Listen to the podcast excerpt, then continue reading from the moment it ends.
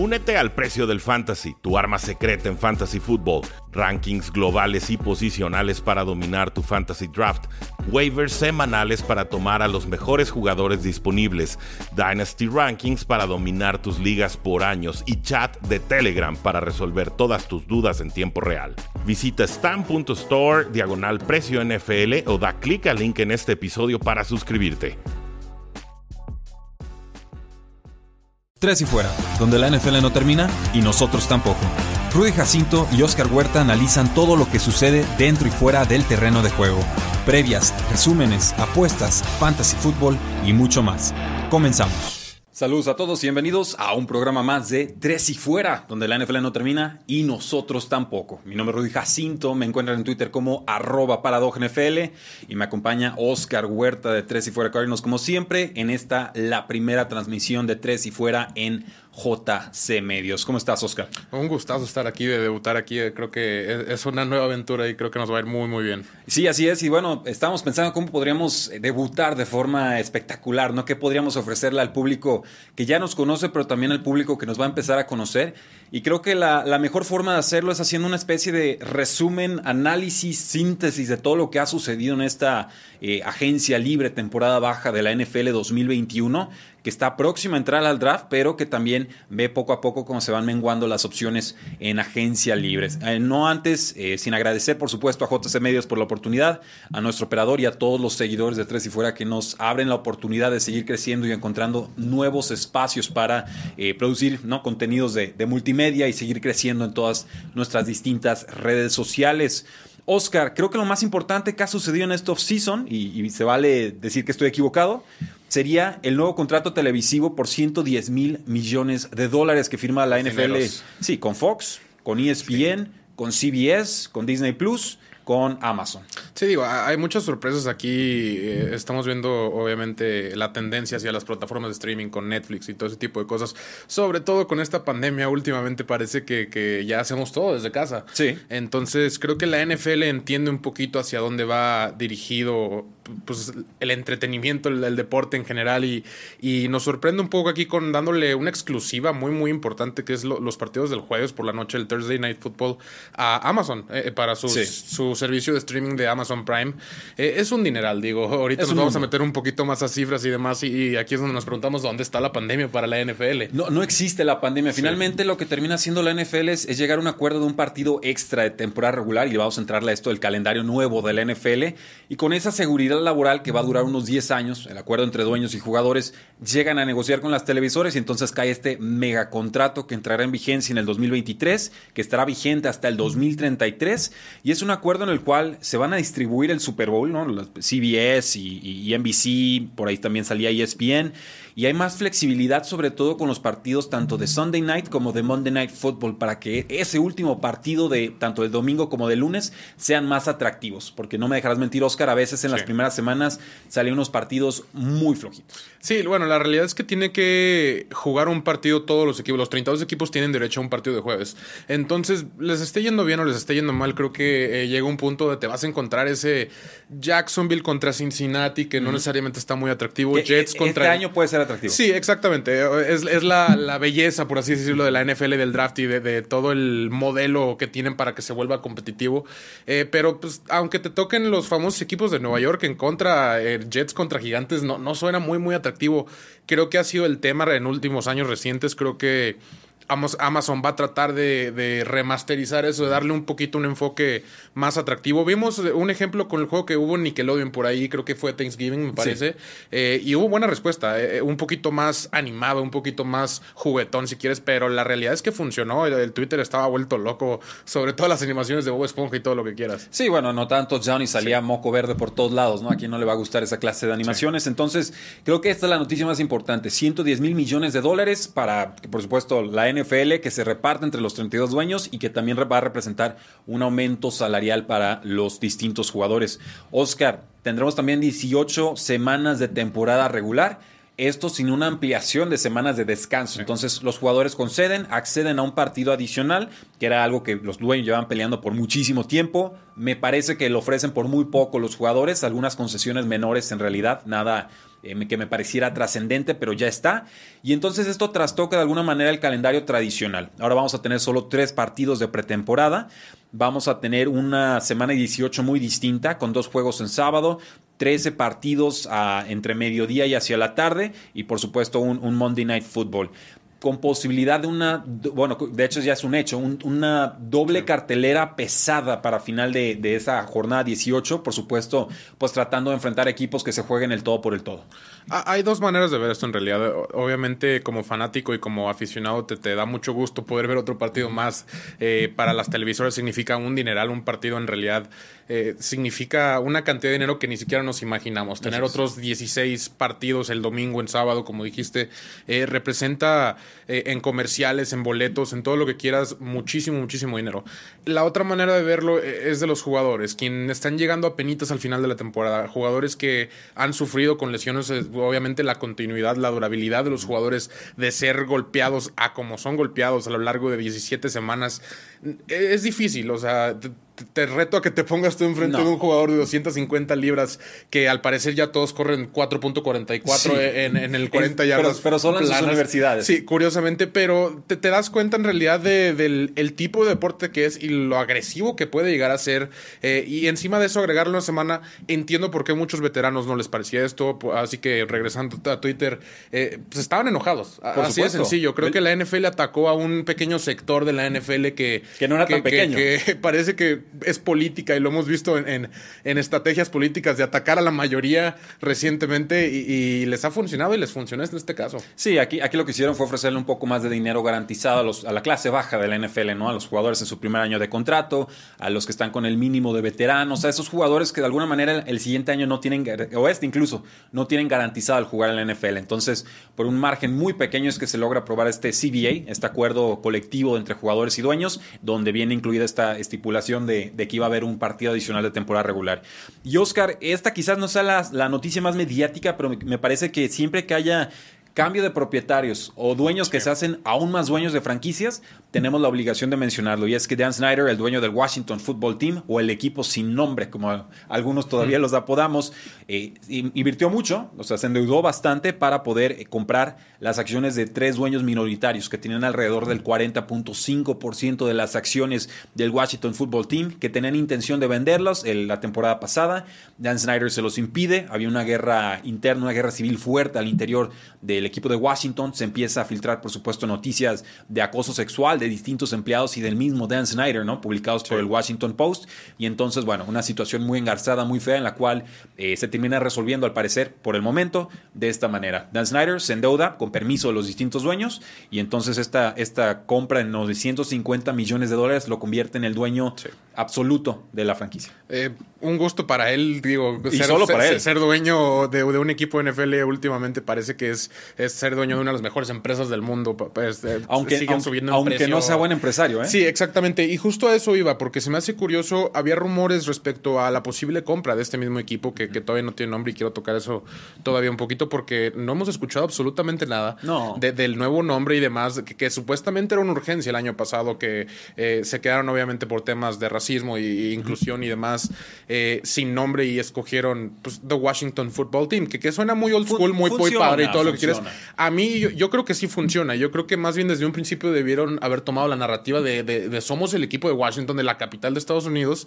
y, no en realidad ir a buscar, eh, buscaron Red Spears, buscaron Red Wolves, buscaron muchas cosas que, creo que sonaban muy, muy todas las marcas, ¿eh? Estoy totalmente de acuerdo. Por ahí hubo equipos de, de, hockey que según se llamaban así ya, eh, pero sí se me hace curioso que, que ha sido un tema completamente olvidado. ya nadie se acuerda, ya es el Washington Football Team. Que qué bueno, por cierta manera, por lo que dije, es la capital de Estados Unidos. A final de cuentas, si alguien pudiera llamarse así, creo que sería ellos. Son pocos los equipos que podrían solo salirse con la suya con Football Team. Yo creo que Nueva York, a lo mejor Los Ángeles, quizá. New England Football Team, o como. Eh, recientemente, a lo mejor sí te la doy por, los Patriotas y demás que han ganado muchísimos, pero hace 20 años hubiera sido una historia completamente diferente. Ahora, esto es bueno para Snyder, creo que no es bueno para la afición porque este equipo, cómo le ha costado ganar bajo el mandato de Dan Snyder, que llegó prometiendo eh, el cielo y la tierra y todo lo que está estaba de por medio y la realidad es que ha sido un, rotundo fracaso. Creo que su gestión la tenemos que calificar como un rotundo fracaso en muchísimos niveles, aunque en estos momentos parezca Washington esté tratando de retomar el rumbo, ganando la división con récord 7 y 9 y con una defensa poderosa y una ofensiva que promete por la explosividad ganando de, la división con 7 y 9. O sea, para que se den una idea de, cómo están los demás equipos de, la división, pero sí, eh, digo, se me hace, regresando al tema de, ahí de Amazon y de Jeff Bezos, que era el rumor de la persona que podría adquirir este equipo, me pregunto si, si de cierta manera lo hizo para a su vez venderlo completo a, Amazon. Y no creo. Me ¿eh? cuesta trabajo creerlo, pero, pero sí, se me hace curioso después de la guerra civil interna respecto a todos estos temas que ahorita parece que, están a flor de piel, tanto de racismo como de eh, acoso sexual y todo ese tipo de que quieras. Eh, sea Dan Snyder tan fácilmente compró pues lo que faltaba del equipo. Pues originalmente tan fácil son casi mil millones de dólares. pero originalmente estaban tratando de buscar la forma de sacarlo del equipo y resulta saliendo al revés. Bueno, digo, si vas a vender el equipo, la mejor la forma más fácil de hacerlo es concentrar todas las acciones en una persona y que esa decida. eso voy con De eso a que él tenga voluntad de vender, no lo veo. De eso a que los dueños no le puedan decir qué crees vas a vender, pues también es, posible, ¿no? Pero simplemente porque no me parece un personaje carismático, o sea, no, me parece ejemplo en nada Dan Snyder, sinceramente, de lo, de lo más malito que hay en cuanto a dueños, y miren que hay, que hay un poco de todo en la NFL. Pero lo digo porque en las 22 temporadas desde que Snyder compró al equipo, Washington ha ganado cuatro títulos divisionales, tiene récord de dos victorias y seis derrotas en postemporada, incluyendo solamente dos victorias en rondas de comodines, la primera instancia de postemporada, y tienen cero victorias de postemporada en las últimas 15 campañas. o sea, nada. Y ojo también con eso que dijiste de, las, las, divisiones ganadas. Yo recuerdo algunas de esas el año pasado, obviamente 7-9 fue, fue un regalo prácticamente. La vez de Robert Griffin me parece que la ganaron con 9-7, que tampoco es muy, muy atractivo. Entonces, en realidad, las victorias y los títulos divisionales han sido eh, pues también reflejo de cómo está el resto de la división. Hemos tenido eh, años de muchos altibajos, tanto para Filadelfia como para Gigantes, como para Dallas. Entonces, creo que Washington más que nada se ha aprovechado de eso. Ahora, Vamos en el segundo bloque a hablar sobre muchas contrataciones, cambios de corebacks, trades y demás que se han dado. Pero hay un término que queremos aclarar antes de entrarle a eso y es los famosos voidable years o años anulables. Esta figura legal extraña en la que tratan de diferir el dinero de los contratos a años que automáticamente se van a anular. Entonces te permite como arrastrar un poquito más el dinero hacia atrás. Si quieres, explico más o menos cómo funciona. esto lo que va atado es al, bono de firma, al signing bonus, el famoso signing bonus. Eh, lo que permite hacer el signing bonus es que si tú le das por por, ejemplo, un, contrato de 80 millones, vamos a, tomar un, número arbitrario, eh, le dices, te voy a dar 20 inmediatamente para que si quieras firmar conmigo y tú tengas acceso ya a esos 20. Esos 20 no van contra tu tope salarial de ese año, sino lo que dure el, contrato total se divide entre eso. Digamos que es de cuatro años, ok, nada más te van a quitar 5 millones el primer año, pero tú ya le diste 20 y le puedes dar un salario a lo mejor de uno para que en realidad sea 21, pero nomás está costando 6. Es un truco financiero. Y, y al final de cuentas, entonces tú dices, bueno, si se me divide entre todos los años, eh, te voy a dar un contrato de 8 años, pero nomás en realidad vas a jugar 4 para que se me pueda dividir en 8 años. Entonces estamos hablando que esos 20, en vez de dividirse entre 5, se dividen entre, en, en 3 y cacho, casi 4. Ah, Entonces así funciona más o menos. La, importancia de esto es que como se redujo el espacio salarial, esto agarró a contrapié a la mayoría de los equipos de la NFL. Y esta es una, una figura, una estrategia que se, se, había usado hace muchas décadas, pero como había crecido tanto el espacio salarial, era una, una figura contractual así contable, olvidada. A partir de esta contracción, pues por supuesto se volvió el término en boga, ¿no? Con Tom Brady sucedió, con Tyson Hill, el quarterback de los Santos de Nueva Orleans, sucedió, eh, con un montón de jugadores. Eh, o sea, Tom Brady se puede retirar a los 46, 47 años y los bucaneros van a seguir pagando ese contrato o esa extensión eh, que le acaban de dar. Entonces, si escuchan el término años anulables o voidable years, a eso se refiere. Sí, digo, eh, a, final de cuentas, eh, eh, y es algo que no habíamos visto tanto porque no había sido tan necesario.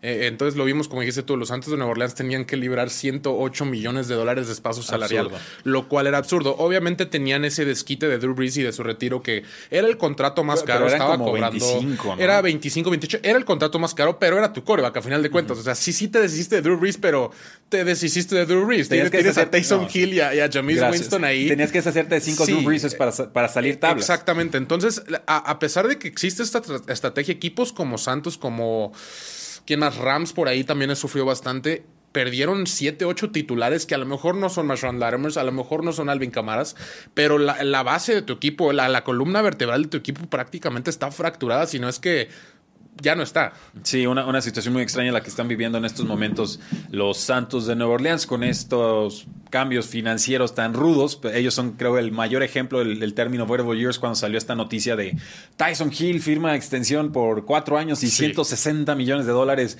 en años anulables, ¿no? Y, y, no te lo explicaba. En el primer tweet no explicaba de Adam Schefter y, todos nos quedamos así como bailando viendo qué, qué es lo que está sucediendo, ¿no? Entonces, meros truquitos, diferir dinero, vivir al tarjetazo, eso es lo que significa Wearable Sí, son números escandalosos porque en realidad eh, ves Tyson Hill, quien había entrado a ratos por Drew y, era una pieza alternativa, por así decirlo, de la ofensiva a los Santos. Sui generis. Y, luego cuando dices, le están dando ciento, creo que eran como 140, era una cantidad que tú dices, no hay manera que puedas tú adjudicarle a este jugador más de 100 millones de dólares y, vivir con tu tope salarial. No, le, dieron 140 millones de dólares en dinero en Monopoly. Sí, exactamente. básicamente fue. Realidad, Que Tom estaba cobrando bastante Taysom Hill, déjame decírtelo. Así es, así es. Pero bueno, eh, vamos a tener muchas noticias el día de hoy. Vamos a platicar de contrataciones, vamos a platicar de recortes, vamos a platicar de toda clase de información que es relevante para los aficionados que han estado siguiendo la NFL y aquellos que también se quieren empezar a involucrar.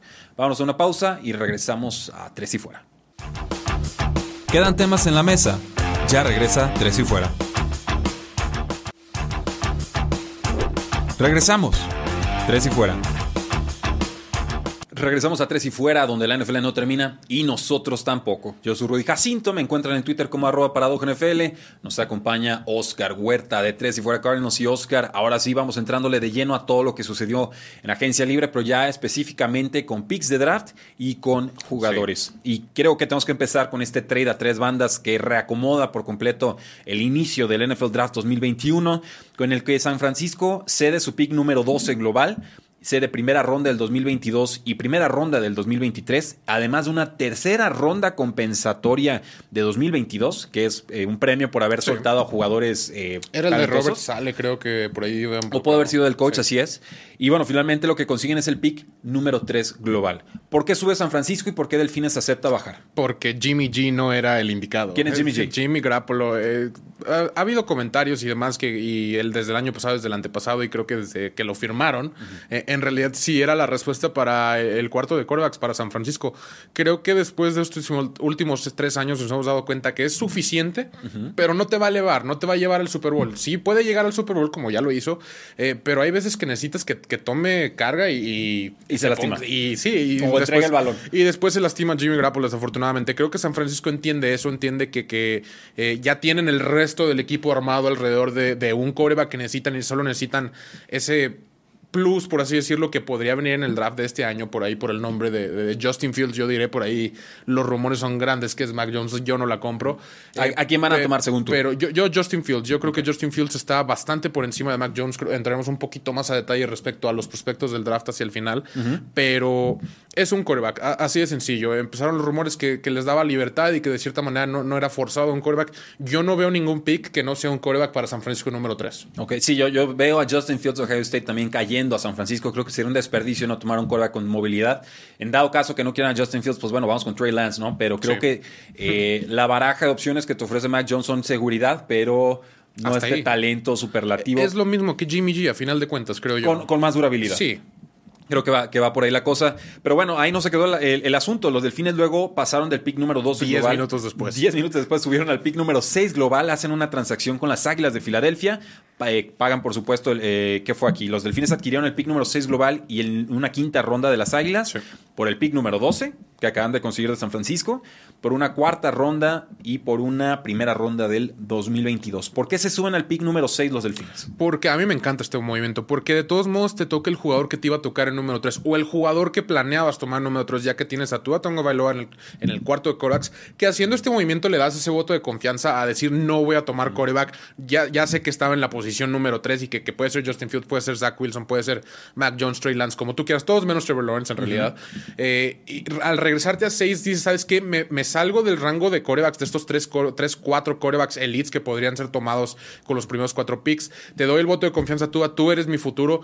Eh, sigo tomando el receptor, sigo tomando esa arma que puede ser polarizante en realidad, que puede ser uno de los mejores receptores saliendo de colegial desde Larry Fitzgerald y Calvin Johnson, que eh, por lo menos en calificación, en, tangibles, en números, eh, puede serlo. Entonces, adquieres por ahí varias terceras, quintas rondas y demás, y, en realidad nomás te regresas tres lugares y te sigue tocando el mismo jugador. Así es. O sea, básicamente están garantizando que les va a caer un, un Penny Sewell, un tackle ofensivo de Oregon, les va a caer un Cal Pitts de Florida, o que les va a caer un Jamar Chase y, de el LSU. Que, y el que me deje. O un quarterback y pueden volver a bajar y entonces siguen acumulando picks, porque los delfines tienen cinco primeras rondas en los próximos tres años y eso, es, eso es, capital de draft. Muy importante. Oscar, carrusel de quarterbacks, rapid fire, impresiones generales, lo primero que te venga a la mente. Drew Brees se retira de los Santos. Ya era hora, siendo totalmente sinceros. Ok, ouch. Ouch, pero es cierto. Sí, ya era hora. Los, pasos profundos de Nueva Orleans, la verdad es que ya, ya no existían en realidad. Cuando vimos a Taysom Hill lanzar un pase largo, todo el mundo dijo, wow, ¿qué era eso? Y, tenían dos años de Entonces, en realidad, eh, para que se den una idea, sí ya era hora. Entiendo lo, lo que te ofrece Drew Brees eh, con la cabeza, con, la experiencia en el campo, pero ya, ya era hora. No, no tiene la misma durabilidad que, que cierto señor. ¿Quién va a ser titular? ¿James Winston o Tyson Hill? James Winston. Yo creo que, que va a seguir siendo un esquema muy, muy similar. Eh, eh, obviamente te ofrece ya el pase profundo que acabo de mencionar, pero eh, va a ser un trabajo en conjunto, a lo mejor más todavía que cuando estaba Drew Brees, pero la persona que va a ir en ese primer snap, la persona que va a estar lanzando los pases continuamente va a ser James Winston. Philip Rivers se retira de los Colts. También ya era hora, siendo ah, totalmente tuvo Mejor, tuvo, mejor, año. Que, Drew Brees. Sí, sí, no, definitivamente, pero parece que con Philip Rivers es una buena y una mala. Regresando a las épocas de los Chargers. Al final de la temporada fueron varias buenas. Sí, sí, fueron varias buenas. Tuvo por ahí una de casi creo que 13 victorias o 12 victorias antes de, la última de Chargers, que la verdad fue horrenda. la, realidad es que en Chargers tenía muy, muy buenos armas. Tenía. Pero no había línea ofensiva. no había línea ofensiva. En Colts le dan la línea ofensiva, pero no le dan armas. Entonces, eh, digo, tenías que acomodarle algo perfecto a Philip Rivers. Era ese tipo de quarterback. Sí te iba a llevar a, lo que querías llevar, pero tenía que salir todo perfecto. Yo creo que la, edad ya llegó a su punto y más bien creo que Philly necesita a alguien que te ofrezca un poquito más, como ahora con Carson Wentz. Eh, se queda Cam Newton en los Patriotas. Eh, se me hace buena opción. Creo que no es necesariamente tu opción final de cara a la temporada. Creo que eh, es un plan B, un, seguro por si una no te puedes subir en el draft porque creo que de ninguna manera eh, te está llegando Mac Jones ni siquiera ya al, número 15 que es el lugar que tienen los Patriotas. Eh, yo lo hubiera puesto seguro que llegaba al lugar 15, pero obviamente son corebacks y, mientras más nos acercamos a la fecha del draft, más suben de valor. pero sí, e, es más que nada eso te va a dar ese 8-8, no, no quiero decir 8-8 porque bueno, ya sería 8-9 pues, eh, pero dependiendo de cuál cam llegue, eh, es como funciona. Más bien yo creo que el techo ya es muy alto. Claro. Eh, ben Roethlisberger reestructura su contrato y se baja el sueldo para quedarse con Steelers. Eh, pues no le quedaba de otra, creo Ni a los Steelers les quedaba de otra. Sí, exactamente. era eso o retírate. Y entonces creo que eso nos dice más en realidad de lo que podría decir yo respecto a eso. El hecho de que era o te bajas el sueldo o ya no juegas de aquí es la posición en la que están los Steelers. Están muy en la posición como estaban los gigantes hace unos años con, con Eli Manning de pues, necesitamos que te retires. No, hombre, para poder seguir, pero no te podemos correr porque nos diste dos anillos. Sí, mala, mala, mala, decisión, ¿no? O sea, pagar por lo que hiciste y no por lo que espero que vas a lo hacer. que va a hacer. Así es. Eh, Carson Wentz pasa a los Colts por una eh, tercera ronda del 2021 y un pick condicional del 2022 que voy a asumir es una primera ronda porque creo que los Colts llegarán a postemporada. Sí, aquí el techo es lo que me agrada. Creo que el techo de Carson Wentz lo hemos visto, lo hemos visto muy, muy alto. Estuvo en conversación de MVP antes de que se lesionara en aquella temporada donde ganaron el Super Bowl con Nick Foles. Creo que los Colts, si pueden regresarlo a esto, esto es una ganga, porque el Carson Wentz que, habíamos en, que vimos en aquel entonces era comparable con Peyton Manning con movilidad. Y, muchas comparaciones fueron hechas de ese estilo eh, respecto a cómo tenía la capacidad de ser un coordinador ofensivo prácticamente en el campo bajo Frank Reich. Y, eh, justo ese nombre que mencioné va a ser la clave para tratar de regresar Carson Wentz a lo que era antes.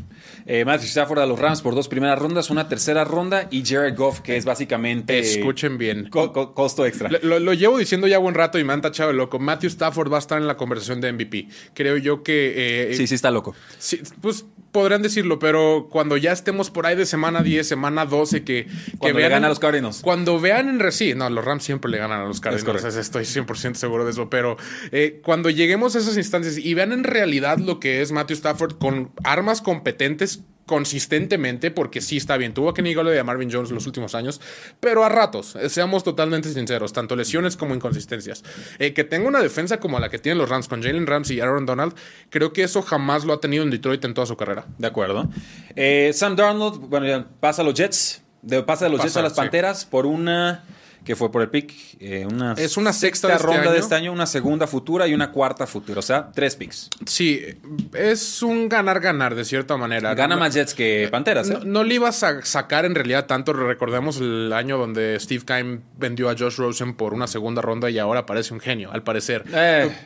Una segunda ronda, lo que ahorita es Josh Rosen. No, eh, sí, pero sí. El, año anterior había tomado el coreback, entonces no eh, le voy a estoy aplaudir. totalmente de acuerdo, pero es muy similar a, a lo que está pasando ahorita con Sam Darnold porque fueron del mismo año, en realidad fueron ocho picks de separación.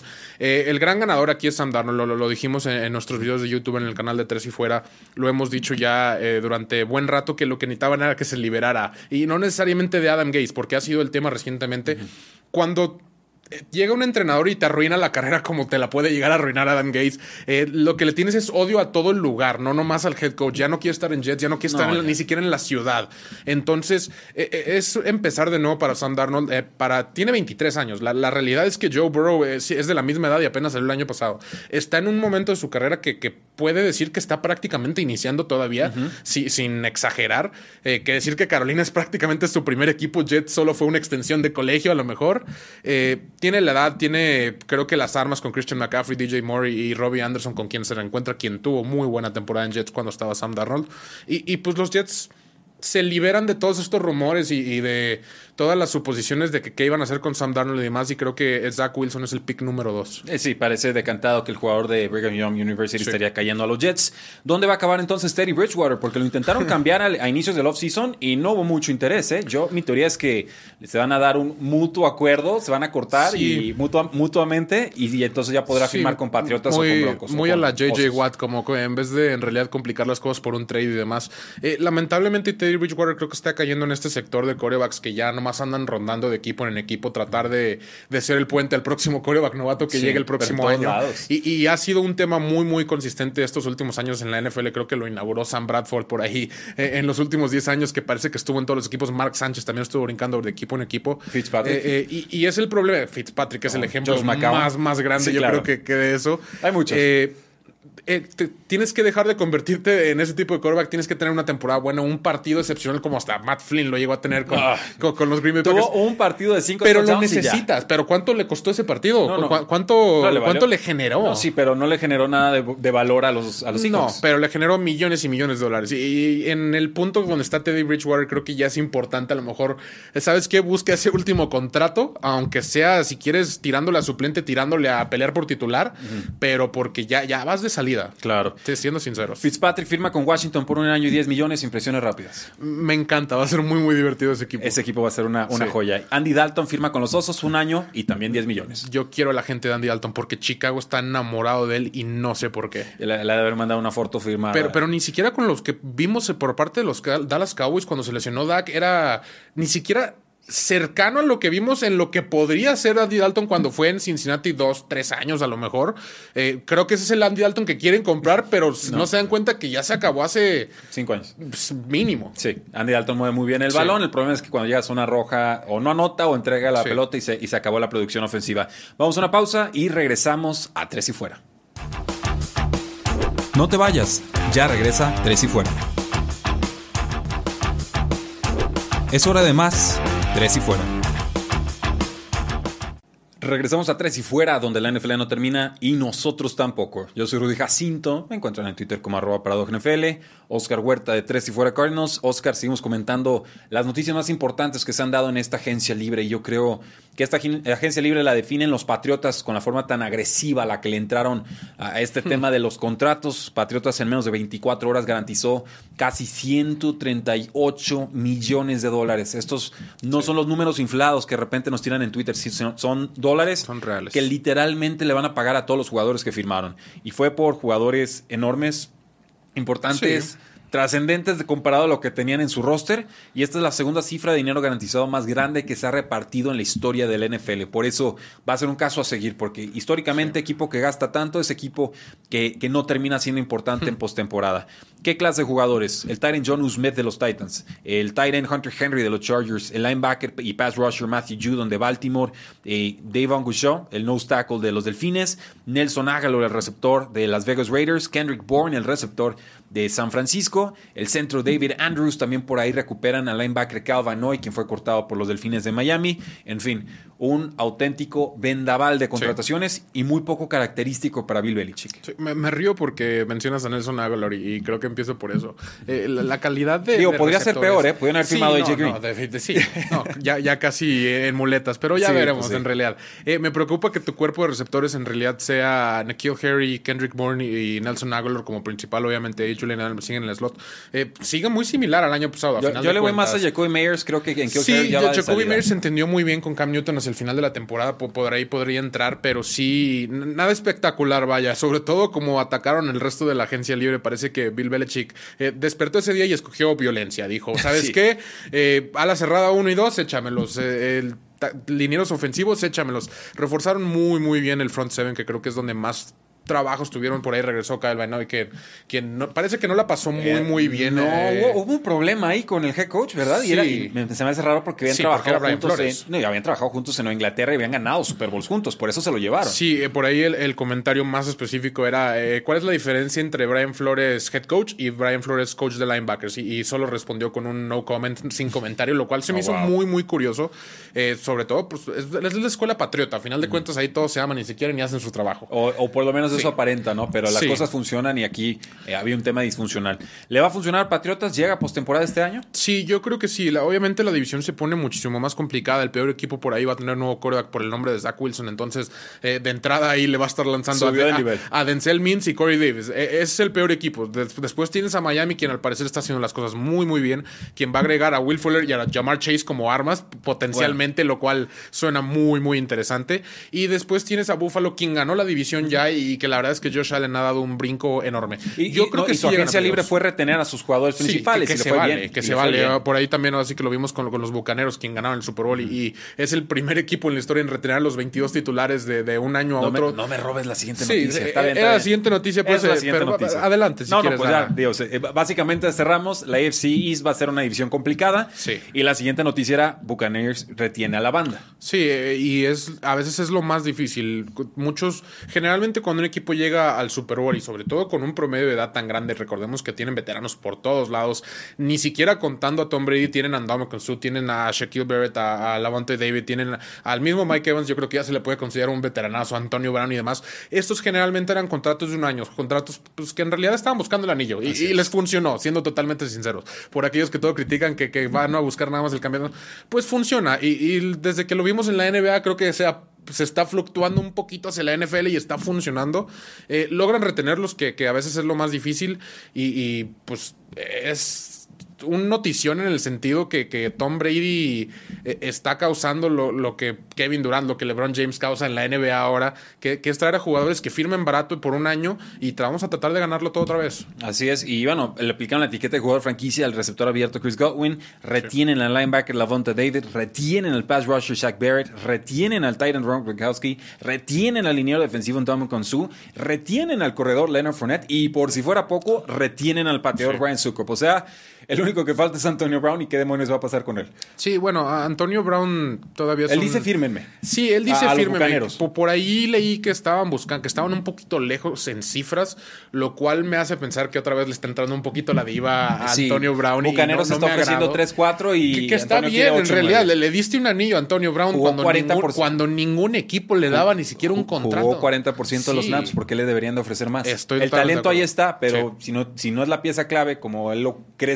sí ni siquiera la segunda pieza más importante, o la tercera quizás. No, en el cuarto de receptores está peleando por un cuarto lugar. Me, parece a lo mejor tercero si quieres, pero el 1 y 2. Ajá, exactamente. Y el 1 y 2 está claro que son Mike Evans Chris Godwin. Y, y, pues en momentos importantes, Gronkowski yo lo pongo mil veces por encima de Antonio Brown. totalmente. Si es hombre y lanzando el balón, Gronk. De acuerdo. Eh, nuevo piloto en los Jets, llega el head coach Robert Saleh. Y bueno, este era el ex coordinador defensivo de los San Francisco 49ers. Muy querido, muy respetado. Primer head coach musulmán en la historia del NFL y han tenido un buen offseason, Oscar. Además de vender a Sam Darnold a un precio bastante razonable, la segunda, cuarta y sexta ronda que hemos mencionado, eh, retienen al defensive end Carl Lawson, bueno, firman al defensive end Carl Lawson de Cincinnati, firman al Corey Davis, el receptor número 2 de Titanes, firman al nose tackle Sheldon Rankings, firman al corredor Tevin Coleman y además consiguen al linebacker Gerard Davis. O sea, mm, quizás no las contrataciones más vistosas, pero sí están perfilando un roster de forma muy atractiva para Zach Wilson. No, y no es nomás gastar a lo tonto. Creo que identifican sus fortalezas en el roster. Por ahí, por ahí tienen un safety que, que retienen que la verdad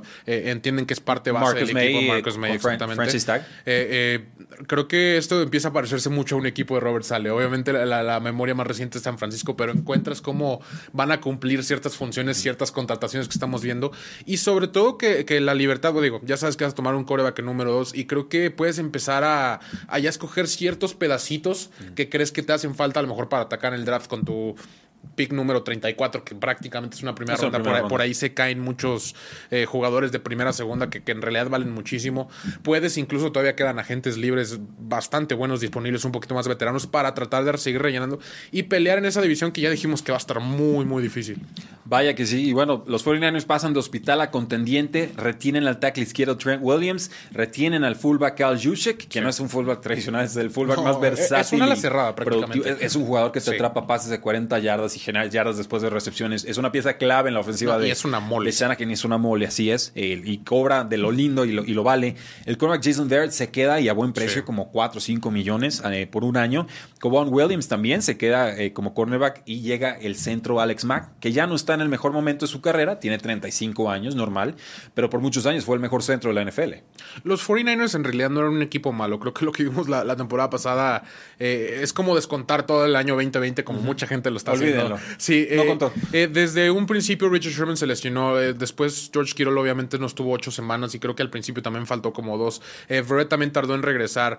El, defensivamente Nick Bosa ya no estuvo. El coreback que estuvieron jugando con su tercer coreback en muchas ocasiones. Divo Samuel tardó seis semanas en regresar. Brandon Ayuk se lesionó hacia el final de la temporada.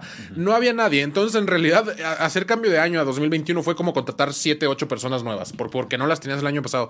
Le sumas un poquito, obviamente dejaron ir ciertos jugadores como, como por ahí el corredor Tevin Coleman, por ahí Richard Ah, Sherman y demás. bueno, Que- Sherman puede poco puede pesar un poquito más, pero creo que yo que, que tiene una buena base de corners jóvenes y que Jason Red los va a liderar. Los Browns van por la FC North reforzando su defensa. Contrataciones eh, aparentemente de bajo perfil, Oscar, pero a mí me encantan, sobre todo en la secundaria. John Johnson, tercero, un Sí. safety de los Rams, se queda con los Browns. Eh, Takers McKinley, un pass rusher que depende mucho de su poder, va a complementar lo que hace Miles Garrett con su técnica, fuerza y velocidad. Creo que encaja perfecto en este pass rush de los Cleveland Browns. El cornerback Troy Hill firma con el equipo, el linebacker Anthony Walker también y Malik Jackson, nose tackle, llega con la franquicia. Entonces, básicamente, contrataciones en trincheras y en secundaria, que es obviamente lo que sufrió Browns el año pasado. Pass rush y el contener las jugadas grandes. Eh, refuerzan una defensiva que, que en realidad ya tenía muchas estrellas por ahí. Digo, la, la opción obvia es, es Miles Garrett y demás. Creo que la ofensiva con Kevin Stefanski hacia el final del año estaba agarrando muchísimo, muchísimo ritmo. Vimos lo que le hicieron a Pittsburgh hacia el final del año y, y no es cosa, no es poca cosa porque ¿Qué le hicieron realidad, a Pittsburgh al final de año? Para pues, el que no los vio? destrozaron, en pocas palabras. Postemporada. Eh, y dos veces seguidas. Eh, Me, parece, bueno, la, la anterior no, no tan así, pero, pero el punto es que una defensa que puede ser considerada top 2 de toda la liga, la de Pittsburgh, si quieres, antes de perder todos los titulares que ya perdieron por ahí, TJ Watt de un temporador. Eh, pero te das cuenta de cómo va funcionando esta temporada sin Odell Beckham, que, que para, por alguna razón, para alguna gente es algo bueno. ridículo. Eh, sí, Eh, pero digo, regresa Odell Beckham, creo que eh, los Browns en realidad van a dar un pasito más hacia lo que estamos viendo y se pueden para mí consolidar entre uno de los mejores cuatro equipos de la AFC. Sí, sí, sí, tienen el talento para hacerlo. Eh, secundaria embroncada, se enojaron los Broncos y reforzaron fuerte, le aplican etiqueta a Justin Simmons, el mejor safety de la NFL, Sí. y luego le firman una extensión de contrato. segundo. Eh, ¿eh? O segundo mejor, Según, según tú, ¿cuál es el uno? Buda Baker. En otro rol más versátil. Es un Sí. poquito diferente el estilo de safety, pero creo que sí Así es. está en la conversación definitivamente. Muy válido. Jamal Adams ya no está en la conversación. No, él, él llevaba rato sin estar, no se enteraron Sí. desgraciadamente lo- los, Seahawks. El, no- el defensive end, eh, Shelby Harris, llega al equipo. El cornerback Kyle Fuller, sorpresivamente cortado por los osos, regresa con, con Vic Fangio barato, un año 9 millones. Ronald Darby, 3 años 30 millones. No me gusta esa contratación, es muy Inconsistente. Este exjugador de las Águilas de Filadelfia, pero cuando te hace jugadas grandes se, se hace sentir en el campo. Y se queda entonces el safety Kareem Jackson y llega además el corredor Mike Boone, quien llegó a tener adecuados partidos con los vikingos de Minnesota. ¿Qué le falta a los Broncos? Eh, un coreback, lamentablemente. Sé que eh, todavía es un poco temprano y todo lo que quieras para Drew Lock, pero sí, sí se crean de ser de Tua, entonces no me digan nada de Drew Lock, siendo totalmente sinceros. Eh, necesitan por lo menos un poquito de competencia. Creo que en armas como tal tienen a Nova Fanta, a Cortland Sutton, se me ha oído el nombre. Alberto sí. Webb, También, también Alberto Webb, funcionaba muy bien con Drew Lock en Missouri. Cuando tenía rodilla. sí, exactamente, pero creo que la, la, posición de coreback se ha quedado corta. No, no digo que sea un coreback malo, pero es mucho como Jimmy G. Es un coreback que, que solo está. Yo, que, que, toma las oportunidades que le das. A ver, yo, yo, yo sí digo que es un coreback malo. Porque no ha hecho nada para desmentirlo. No, pero de todo, o sea, hay muchos corebacks más malos. creo que ah, sería mi único punto de defensa. Pues si esa es la medida... está en esa media tabla, por así decirlo, de, los corebacks de la NFL. No, está bien. Eh, está bien estar a lo mejor sótano o media, si quieres, por ahí, 22, para, 23. Para, ser muy claros, yo prefiero a Jacoby Brissett, que es el coreback suplente del no, yo no. que a Drew Locke. No, yo, yo tanto así no. Creo que sí, Drew Locke ofrece un que sea un poquito más por allá. Ha tenido destellos muy, muy grandes. Potencial esotérico no demostrado y respaldado por John Elway. Es lo que ha mostrado. No, ha, tenido unos partidazos hasta sin siquiera estando Cortland Sutton. Uno y medio con cinco yardas por intento de pase. Y, Jacoby Brissett creo que ni siquiera eso ha dado. A compatriotas a lo mejor rodeado sobre una buena defensa. Buscamos estadísticas después si quieres. Yo le voy más a la temporada que me dio Jacoby Brissett con los Colts a lo que ha dado Drew Locke en todas sus temporadas. ¿Quién sabe? Por, porque a Jacoby Brissett le estás poniendo una línea ofensiva genial que Drew Locke en realidad tenía uno o dos líneas ofensivos de la calidad de lo, de lo que en realidad Pero no puedes comprar el grupo de receptores. Pues más o menos. En realidad, después de, en realidad después de Cortland Sutton no hay muchísimo más y puedes comparar a T.Y. Hilton con Cortland Sutton a final de cuentas y te da algo similar. Lo que yo le agregaría... Lo respeto, pero yo sí, no. a mí Cortland Sutton, yo no soy tan fan de Cortland Sutton. Yo tampoco, pero con el T.Y. Hilton actual o de entonces ya había niveles. No actual, pero sí estamos hablando del T.Y. Hilton de hace dos, tres años. Ya tres años sin existir T.Y. Hilton. 29, hace tres años tenía 29 años y todavía tenía muy... todavía este año con, te voy a buscar las Philip Rivers. Creo que lo recuerdas con mucho cariño. vamos, a, vamos a revisar las estadísticas por juego, porque también estuvo muchos lesionados y, las estadísticas totales serían un poco Por partido, por partido. Sí. Pero finalmente, creo que estamos de acuerdo, los Broncos necesitan un nuevo mariscal de campo, por lo menos ponerle competencia a Drew Locke, que fue lo que no se atrevieron a hacer el año pasado con John Elway como general manager, lo cual creo que a ti y a mí nos pareció siempre un error. Ponle un Fitzpatrick, ponle un Jacoby Brissett, ponle un Teddy Bridgewater, ponle algo, porque sí. Necesita, o sea, no había ninguna razón para confiar ciegamente en Pero, pero dime tú en realidad, o sea vas por Teddy Bridgewater y en realidad qué tanto cambio está bien. Es mejor. Quiero verlo. Pero qué tanto. O sea, en realidad te va a elevar con ese equipo que tienes hacia una oportunidad de playoffs en la división que estás eh, compitiendo eh, con Kansas y Chargers. Es que igual ni siquiera necesitas que eh, Teddy Bridgewater sea el titular. Necesitas que Drew Lock sienta la presión para que entonces se eleve su nivel. Pues ya debes sentir la presión de, después de, o sea, métete a Twitter y ahí está tu presión. Muy poco, muy tarde. Eso es lo que puedo decir al respecto. Vamos a una pausa y regresamos a Tres y Fuera. Pausa y volvemos a Tres y Fuera. Inicia el último cuarto. Tres y fuera.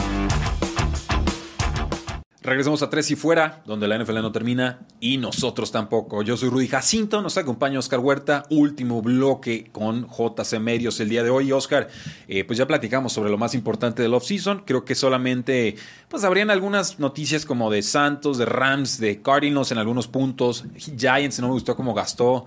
Kenny eh, Kenny Gole, demasiado dinero. Pero a Dory Jackson como cornerback fue el que más me preocupa. O sea, lleva dos años sin hacer nada. A mí no me... Creo que ha mostrado buenas cosas. Eh, obviamente estás, comprando ese riesgo de cierta manera. Ha habido muchos veteranos, y no por defender a AJ Green, que, que, regresan después de a lo mejor no haber querido jugar con sus equipos y demás, y te dan un año que dijiste, ¿dónde estaba ese Sí, pero eso, lo compras a 3, 4 millones anuales, no a 10, 11 anuales. Eso sí estoy de acuerdo. el mismo AJ Green costó 5, creo. Ahí es donde Dave Gettleman me parece que tropieza totalmente. John Gruden destrozando la línea ofensiva de los Raiders. Sí. O sea, ¿en qué momento? Tienen que reforzar la línea defensiva y rompieron y, por niño chiquito, en realidad, por, por querer pelear, por, por, por eh, tiene este sentido de autoridad, creo yo, y lo, he catalogado mucho desde que vi Hard Knocks con los Raiders.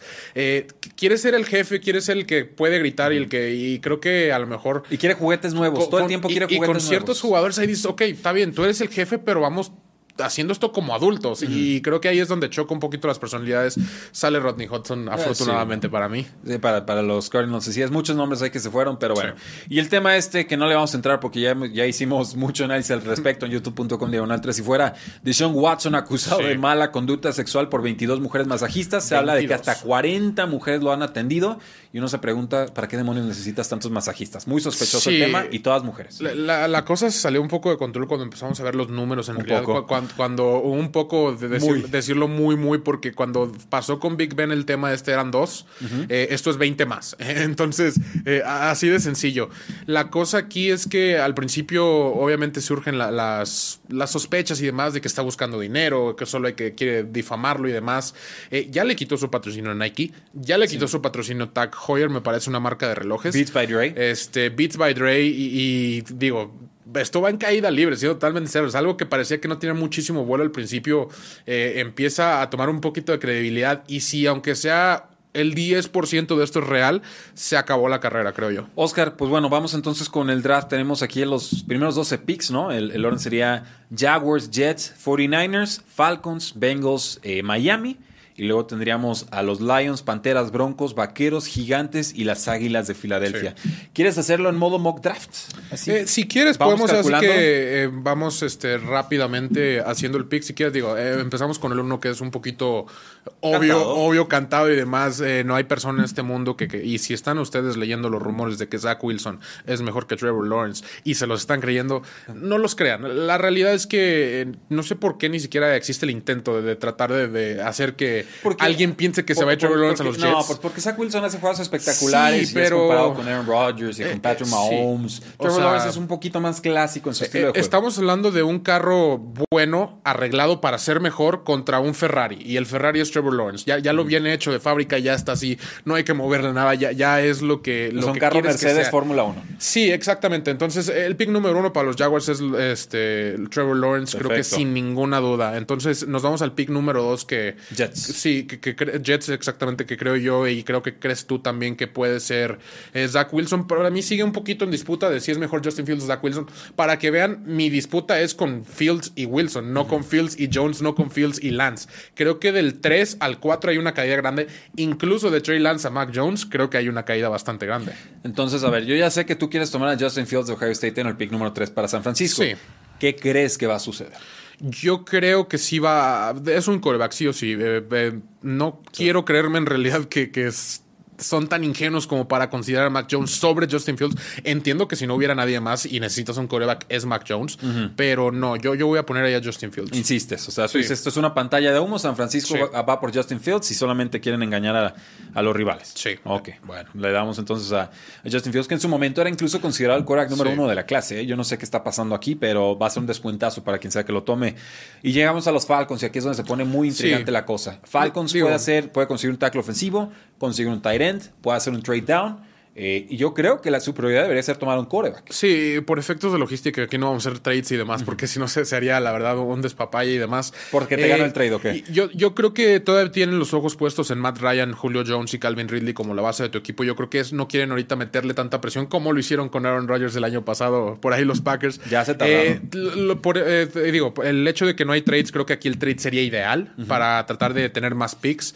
Eh, pero tomas el mejor jugador disponible, que para mí el segundo mejor jugador de todo el draft. Tercero, segundo, es debatible, es Kyle Pitts. Ok, tú le das el, el tight end de Florida al equipo.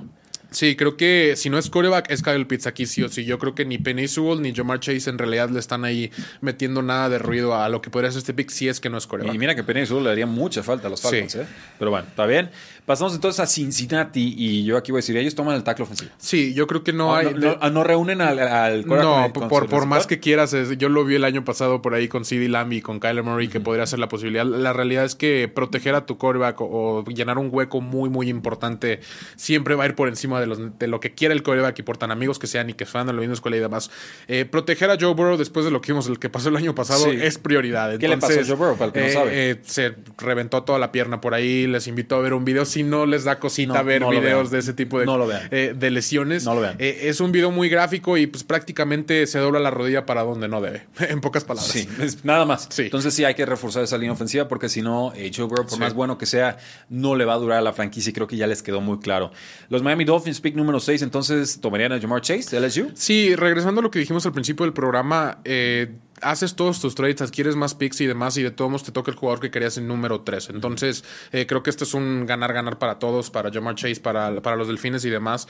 Eh, Will Fuller está en contrato de un año, no es la solución a largo plazo, y creo que van a necesitar ese target número uno para Tua.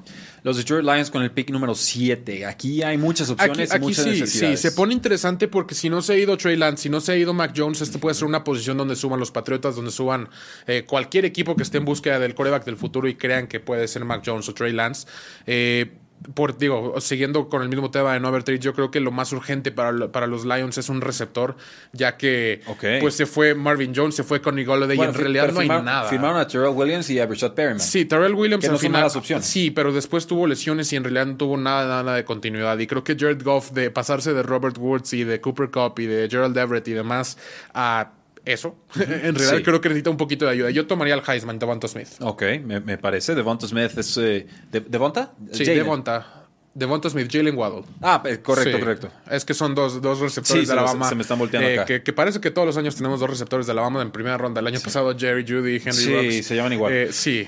De acuerdo, de acuerdo. Devonta Smith, no Jalen Waddle. Jalen Waddle es el bajito. de Este, Devonta Smith es el que ganó el trofeo Heisman por primera vez para un receptor en una eternidad. Sí. Panteras de Carolina, pick número 8. Yo creo que aquí, a pesar de haber conseguido a Sam Darnold, serían por coreback, Oscar. Yo creo que no. Yo creo que eh, Sam Darnold te da suficiente confianza como No, para seguir no adelante. debería. Como No un proyecto- debería. Para, para, para efectos de, de una empresa como es, lo es un equipo de la NFL, yo creo que sí, porque te permite tomar al mejor jugador disponible que haya caído. El mejor jugador disponible es un mariscal de campo franquicia siempre. Y- Sí y no, depende, porque puede que ya tengas tu juego, tu quarterback de franquicia. Hay muchos equipos Va, que va, pueden. ay, ca- ay, no, es que te te puedo decir lo mismo con los Detroit Lions y Jared Goff. Jared Goff no es tu quarterback de franquicia. Y yo por eso me hubiera inclinado por un coreback, pero tú tomaste un receptor. Sí, pero, pero no, yo creo que. eh, Yo te la estoy cediendo la decisión final. Sí, la, la urgencia en realidad no es ya, ya no es primordial y creo que por eso hicieron este trade para liberarte en el draft. Eh, creo que la línea Sí, ofensiva es, un poquito y te, te da eh, esa opción de tomar, creo yo que puede ser Rashawn Slater, Ok. Eh, el segundo tackle ofensivo de esta lista de, de, Big Northwestern. Board, de Northwestern, exactamente. Tiene muy buenas manos. No, no pudo jugar, bueno, no quiso jugar el año pasado por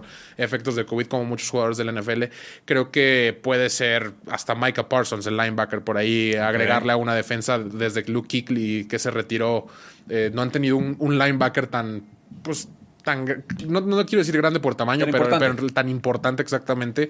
Eh, y Micah Parsons puede ser polarizante de lo que nos ha mostrado. Oscar, se nos acaba el tiempo. Denver Broncos, pick número 9. A- Aquí es donde caen los primeros defensivos, como podrán ver, bueno, eh, sea, a menos que sea Michael Parsons, como podrán ver es un poquito más ofensivo este draft, muchísimo más cargado. Las posiciones más, más eh, importantes o de más talento que ha presentado defensivamente son la posición de corner y creo que eh, los Broncos siguen armando sobre esa, ese perímetro que la verdad se está viendo muy, muy bien. Le agregan a Kyle Fuller por ahí, a Patrick Surtain, quien tuvo un pro day impresionante. Yo le hubiera dado a Trey Lance de North Dakota State. Eh, los vaqueros, porque necesitan coreback. Sí, eh, la, la realidad es que también aquí, si, si llega a caer sin necesidad de subirte por Trey Lance o por Mac Jones, eh, también puede, puede representar muchísimo valor. Uh, Creo o sea, que- porque aquí apenas se fueron tres corebacks y yo estoy viendo Sí. que cuatro se van en fila. Sí, yo, yo me estoy yendo a lo mejor un poquito más conservador en el tema de corebacks por el efecto de que no haya trades. En realidad, Claro. yo creo que con los trades se pueden ir en cuatro eh, por el de Atlanta y creo que pues, se pueden ir a siete con el pick de Detroit. Puede ser los Patriotas por Mac Jones. ¿Qué harían los vaqueros entonces? Eh, corner también, creo que toman el segundo corner. ¿Caleb Que en este caso, no, yo, yo voy a tomar a JC Horn. Por ahí hay, ciertas preocupaciones sobre las lesiones de Caleb Farley. No pudo participar en su Pro Day. Ha caído un poquito en los tableros.